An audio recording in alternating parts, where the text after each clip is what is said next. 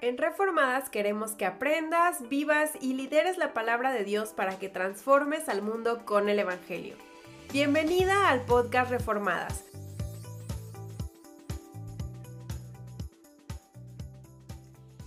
El episodio pasado estudiamos el origen del pecado o lo que los teólogos llaman la doctrina de la amartología. Pero no vimos las consecuencias del pecado y aunque me encantaría saltarme esas consecuencias porque son súper malas, no lo podemos hacer. Para poder entender el mundo en donde vivimos, necesitamos entender las consecuencias del pecado. Así que vamos a hablar de las consecuencias del pecado y de la esperanza que tenemos en Cristo, incluso en medio de, de lo que estamos viviendo, que es un desastre. Hola, qué bueno que me acompañas. Soy Salime, fundadora de Reformadas, en donde creamos recursos bíblicos gratuitos para ti, para que conozcas a Cristo conforme a la Biblia. Porque sé que tú eres el plan de Dios para compartir esperanza real que solo se encuentra en Cristo hacia tu comunidad. Y porque me estás escuchando el día de hoy y me estás dando de tu valioso tiempo, quiero regalarte algo, quiero darte un regalo. Es un descargable que creo que vas a querer coleccionar y te va a ayudar muchísimo. Quiero con todo mi corazón que leas y entendas la Biblia y que tu vida cambie radicalmente. Reformadas, estamos creando este descargable especial para ti el día de hoy. Eh, lo encuentras de manera gratis, lo, lo, puedes descargar de manera gratuita en www.reformadas.com al unirte gratuitamente, te unes en dos segundos y lo descargas en dos segundos más. Ok. Como vimos anteriormente, Adán y Eva son tentados por Satanás y deciden ellos solitos cometer traición cósmica al dejarse subyugar por la serpiente en vez de gobernar y reinar para Dios, por Dios, en Dios. Pero ¿qué pasa después de que cometen esta traición? Como dijimos la vez pasada, Dios da por primera vez maldiciones. Dios maldice a la mujer. ¿En qué área? La procreación. Que si recuerdas en los episodios anteriores es parte del propósito del ser humano. El hombre es maldecido en su vocación en el trabajo. Hay una separación de Ish e Isha, del hombre y de la mujer, quienes reciben nuevos nombres. Se llaman ahora Adán, que suena mucho como Adán, que es tierra, y Eva, como, que, es, viviente, madre de todos los seres vivientes. Ok, antes unidos en nombre, están ahora este, viviendo en la realidad de una fractura. La relación con Dios también cambia. La relación entre seres humanos también cambia. Y la, la relación entre el ser humano y la tierra, que era algo que debía de cultivar y proteger, cambia. Eso que Dios había creado bueno, bueno, muy bueno, se corrompe, se embarra de corrupción, cae. Esta es la condición caída con la que todos nacemos. Este es el mundo caído en el que tú y yo vivimos. Esta es la muerte que tú y yo y que todos experimentaremos. Sin embargo, Dios tenía un plan en mente. Y en Génesis 3, 15, Dios promete que vendría un héroe, un salvador que subyugaría y vencería a la serpiente y que heriría su cabeza y moriría eternamente. A esto, a este, a Génesis 3.15 se le llama el protoevangelion, el primer evangelio, pues es aquí justamente la primera vez que vemos esta promesa de alguien que va a venir a salvarnos de esta caída, de, esta, de este quebranto, de este pecado. Ahora, checa que esta enemistad entre la serpiente y la mujer continúa entre la semilla de la serpiente y la semilla de la mujer, lo cual nos apunta a que no es la semilla de la mujer ni del hombre, sino solo de la mujer. Este descendiente, la semilla que va a derrocar el pecado, que va a derrocar a Satanás y a la muerte y que en Él todo va a volver a su estado original porque va a subyugar, cultivar, reinar, este, en donde nosotras estemos, eh, es prometido aquí. Se nos promete un segundo Adán. Génesis 3.15 eh, catapulta básicamente el resto de la Biblia. El pueblo israelita que ahora sabe quién vendrá, se va a ir preguntando a lo largo de toda su historia quién es este héroe prometido. Toda mujer israelita ansiaba ser la madre de este Salvador, de este conquistador, de este rey. Pero Dios nos dice que ni cómo, no nos dice ni cómo, este, ni cuándo. Y a lo largo de la Biblia lo que Dios nos va a ir dando es dando pistas o tipologías, gente que se parece al, al Salvador, pero que no es. Dios nos va dando pistas para ver exactamente quién es este Salvador. Así es que de ahora en adelante lo que te recomiendo es que te pongas lista y que conforme lees la Biblia, te preguntes si este personaje que estás leyendo podría ser posiblemente finalmente el Salvador prometido. Así es como el pueblo israelita vivía buscando al Salvador hasta que, después de muchos siglos, de, algunos milenios, eh, los israelitas pierden la esperanza y dejan de buscar. Pero tú no vas a perder la esperanza, vas a leer tu Biblia y vas a irte preguntando si este personaje del que estás leyendo es el Salvador prometido de Génesis 3.15. Esto va a hacer que tu lectura de Biblia sea más viva, más activa. Ahora, quiero hacer una pequeña pausa y darte una manera súper básica de leer tu Biblia. Este método viene de un pastor americano llamado Brian Chappell, que, que ha dado algunas clases, algunas cátedras en Southern Baptist. Y este método viene justamente de su libro Predicación Cristocéntrica. Predicación Cristocéntrica de Brian Chappell. Está, está en español, disponible, yo me imagino, en Amazon. Ahora, ya sabemos tres cosas. Que tenemos una condición caída, que todo ser viviente que vive en este mundo vive en la realidad del sufrimiento, de la pérdida, de la tribulación, del pecado, de la muerte.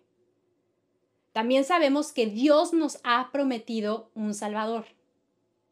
Y también sabemos que a lo largo de la Biblia van a haber soluciones redentoras que serán completadas, son eh, pequeñas tipologías, este, que van a apuntarnos y que van a ser completadas cuando venga este Salvador que está prometido en Génesis 3.15. En base a esto, cada que leas una porción de tu Biblia, quiero que busques, número uno, la condición caída, que es lo que muestra que es producto del pecado, de mi pecado o del pecado de la persona que estoy leyendo. Vas a ver que básicamente en toda parte de la Biblia vas a poder, este, vas a poder este, ver que hay una condición caída. Súper simple. Quiero que vayas también a buscar la solución redentora, y vas a ver de nuevo que conforme más lo haces, conforme vas haciendo este pequeño ejercicio mental, conforme lees la Biblia, vas a irla entendiendo y destilando poco a poco con, esto, con este método súper simple y fácil de hacer. Ve a jueces 3, 12, 15. Seguramente no has leído esta parte de la Biblia y está bien, pero quiero mostrarte cómo puedes hacer tu estudio diario de la Biblia de una manera súper fácil. Léelo conmigo. Volvieron los hijos de Israel a hacer lo malo ante los ojos de Jehová. Y Jehová fortaleció a Eglón, rey de Moab, contra Israel, por cuanto habían hecho lo malo ante los ojos de Jehová. Este junto consigo a los hijos de Amón, y Abimelech vino e hirió a Israel y tomó la ciudad de las palmeras. Y sirvieron los hijos de Israel a Eglón, rey de los moabitas, dieciocho años. Y clamaron los hijos de Israel a Jehová, y Jehová les levantó un libertador, a Ahod, hijo de Jerá, benjaminita, el cual era zurdo. Y los hijos de Israel enviaron con él un presente a Eglón, rey de Moab. Ok, Súper fácil. ¿Cuál es la condición caída? ¿Qué es lo malo que presenta esta narración, esta pequeña narración? Que hicieron lo malo ante los ojos de Jehová y que Jehová levantó contra Israel a Eglón, rey de Moab. Dicho de otra manera, los israelitas desobedecen eh, nuevamente a Dios. ¿Te suena similar a algo que hayas visto en tu vida? ¿Has desobedecido a Dios el día de hoy? Esta es la condición caída a la que todo ser humano en la Biblia, incluyendo los héroes y las heroínas, se enfrentan. Ahora, aquí que vemos cuál es la, lo que, la, la, este, la solución redentora. Y clamaron los hijos de Israel a Jehová, y Jehová les levantó un libertador, a Ahod. Clamaron los hijos de Israel a Dios, es decir, clamar es orar, suplicar, arrepentirse, volver. ¿Cuál es la solución de tu pecado de desobedecer a Dios el día de hoy? Arrepentimiento. Esta es la manera más básica y fácil de leer e ir entendiendo la Biblia. Ahora, no es la única y no creo que, no quiero que creas que ya con esta ya la hiciste para siempre. Esto es simplemente este, una herramienta porque lo que quiero es que vayas creciendo poco a poco, eh, dándote ideas y dándote nuevas herramientas para que puedas entender la palabra de Dios. Ok, regresando a nuestro texto. Dios nos da esperanza en este héroe prometido en Génesis 3.15. Sin embargo, también leemos que a pesar de esta semilla prometida, vendría este, que vendría de la mujer, eh, la, la semilla de la serpiente va a intentar destruirla y herirla. Así que, como el resto de la Biblia es el desarrollo de la historia del ser humano hasta llegar a este héroe prometido, vamos a ver que Satanás no va a dejar de intentar bloquear, destruir constantemente esta promesa, entrometiéndose e intentando hacer lo que sea para este, que esto no se lleve a cabo. Así es que quiero que sepas que sin importar lo que leas, sin importar qué tan deprimente, qué tan oscuro, al final Dios gana. Dios es Dios y en su soberanía su plan va a pasar a su debido tiempo. Ahora te voy a hacer el spoiler alert. Te voy a decir qué pasa. Dios ya ganó.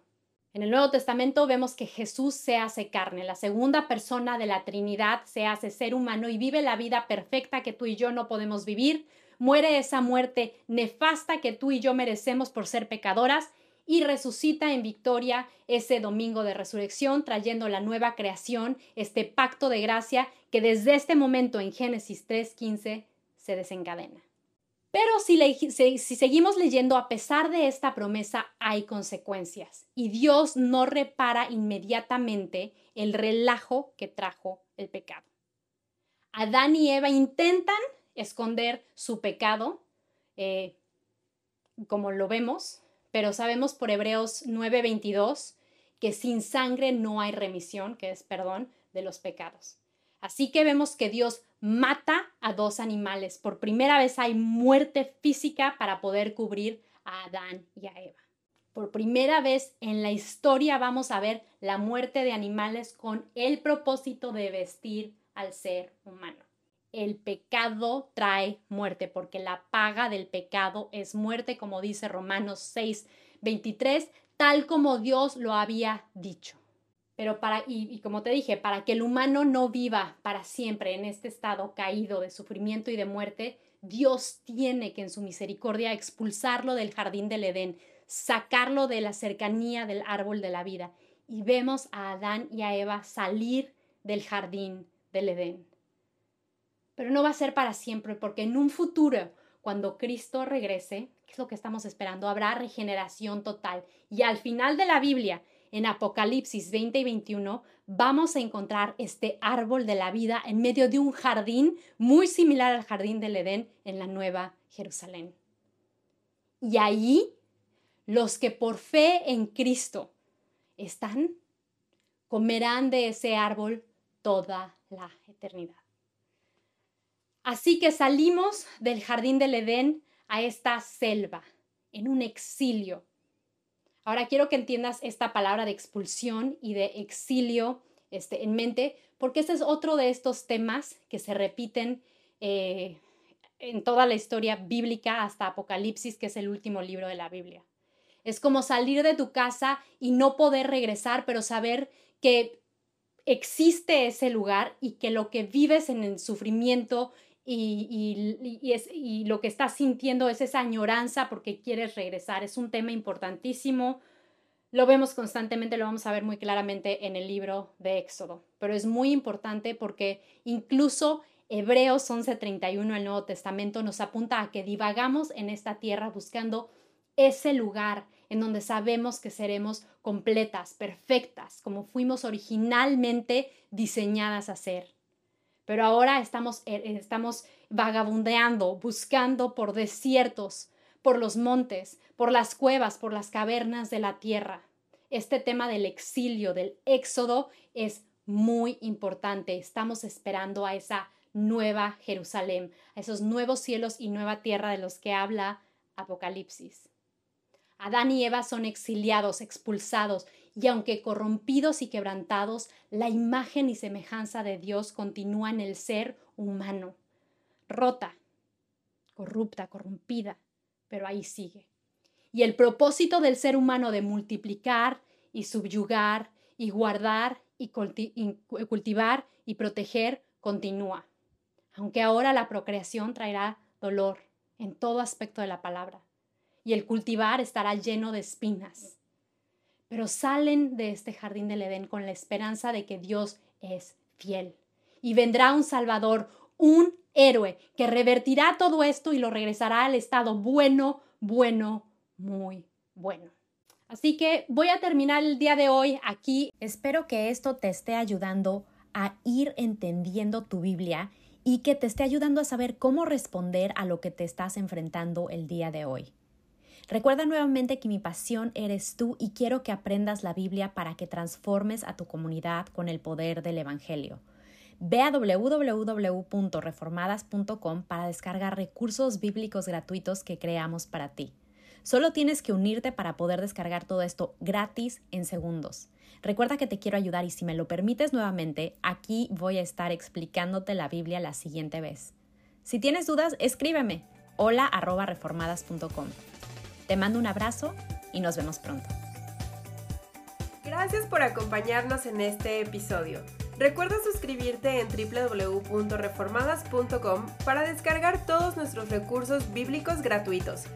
Síguenos en todas nuestras redes sociales y entérate de todo lo nuevo. Encuéntranos como arroba reformadashoy. Nos vemos en el próximo episodio. Recuerda descargar la ilustración de este mes, La Creación. Encuéntrala en la sección de podcast de nuestro sitio web.